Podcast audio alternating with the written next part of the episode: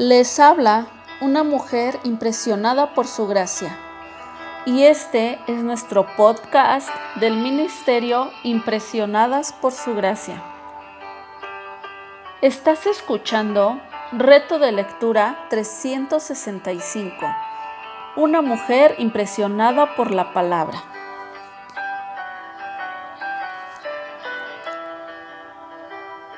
Día 269. 26 de septiembre de 2021. Hoy leemos Zacarías del capítulo 5 al capítulo 9.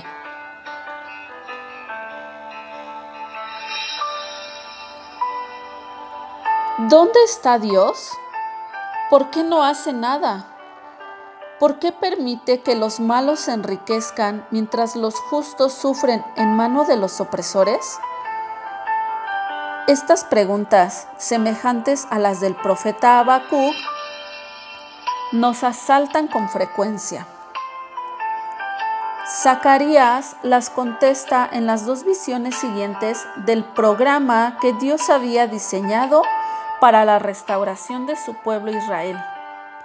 Primero, explica el plan de Dios en relación con el pecado personal. Él no dejará que el pecador siga en sus transgresiones sin que reciba las consecuencias. No se puede jugar con la ley de Dios y salir ileso. Se nos revela qué le espera a tal persona.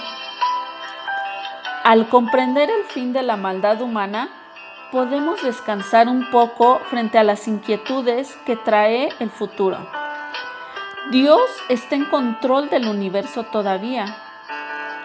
Todo está bien diseñado y los intentos de rebeldía de los hombres no son capaces de impedir lo que Dios piensa hacer. En estas lecturas estas lecturas deben animarnos a tomar dos decisiones importantes. Primero, a confiar en Él más y alabarle por su plan. Segundo, a mantenernos separados de los caminos de este mundo, tanto de los que nos conducen a seguir el pecado de otros y que se toman como normales, como a evitar los sistemas religiosos humanos. Dios juzgará a ambos en el tiempo fijado. No debemos alinearnos con ellos.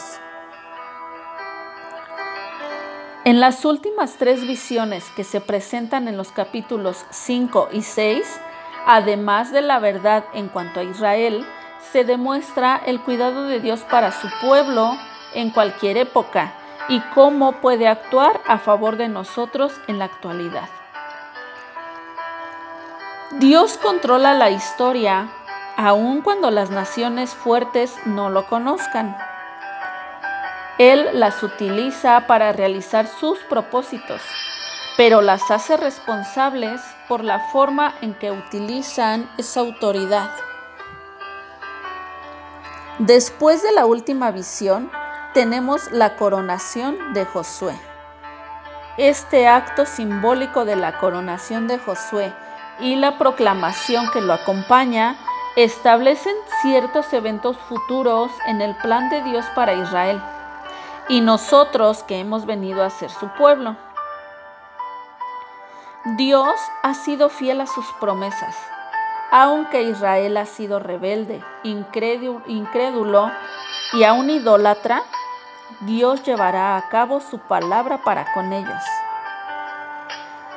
La prueba sigue en pie. Mientras puedan salir a ver las estrellas y la luna de noche y el sol de día, el Señor no ha dejado sus pactos con Israel y con la descendencia de David. Te invito a que profundices al respecto en tu Biblia en los siguientes pasajes. Jeremías 31 del versículo 35 al 37. Jeremías capítulo 33 versículos del 20 al 21 y del 25 al 26. En el capítulo 7, Israel había regresado del cautiverio, donde Dios les envió por su desobediencia. El trabajo de reconstrucción del templo se había iniciado y el Señor había revelado un nuevo programa que les llevaría al establecimiento del reino. La reedificación del templo era parte de ese programa. Dos años habían transcurrido desde la revelación de las ocho visiones que habían trazado el desarrollo del programa divino. Después de tanto tiempo, la historia de lo que estaba sucediendo en Jerusalén había llegado hasta Babilonia. El decreto de Darío había sido emitido y el tiempo de aflicción había terminado. El trabajo en el templo estaba a medio camino ya. Los exiliados en Babilonia se daban cuenta de que Dios estaba haciendo algo en Israel.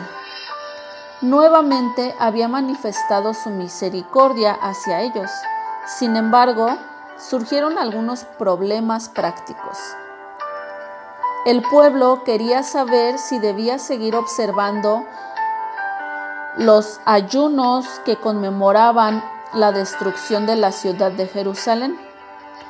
Cuando Israel fue llevado cautivo, se instruyeron ciertos ayunos como días de lamento a nivel nacional por todo lo que les había pasado. Había cuatro ayunos según leemos en el capítulo 8, versículo 19. El primero en el cuarto mes, el segundo en el quinto, el tercero en el séptimo y el cuarto en el décimo. En el capítulo 7, la dureza del pueblo de Dios es parecida en todas las épocas. Es más fácil lamentar nuestro estado o llorar tristemente que tomar la acción indicada por Dios. Muchos cristianos sufren amargamente porque se sienten culpables o se duelen de las circunstancias difíciles, pero no se arrepienten del pecado que las ha producido. En el capítulo 8, Dios anticipó la restauración y bendición de Israel, no basado en los méritos de ellos, sino en su amor. Sin embargo, para disfrutarlos tenían que obedecer su palabra y vivir conforme a las normas establecidas por Él, si no habían podido hacerlo antes.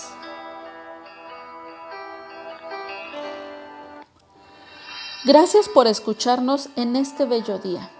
Nuestra oración es que Cristo viva en tu corazón por la fe y que el amor sea la raíz y el fundamento de tu vida y que así puedas comprender cuán ancho, largo, alto y profundo es el amor de Cristo.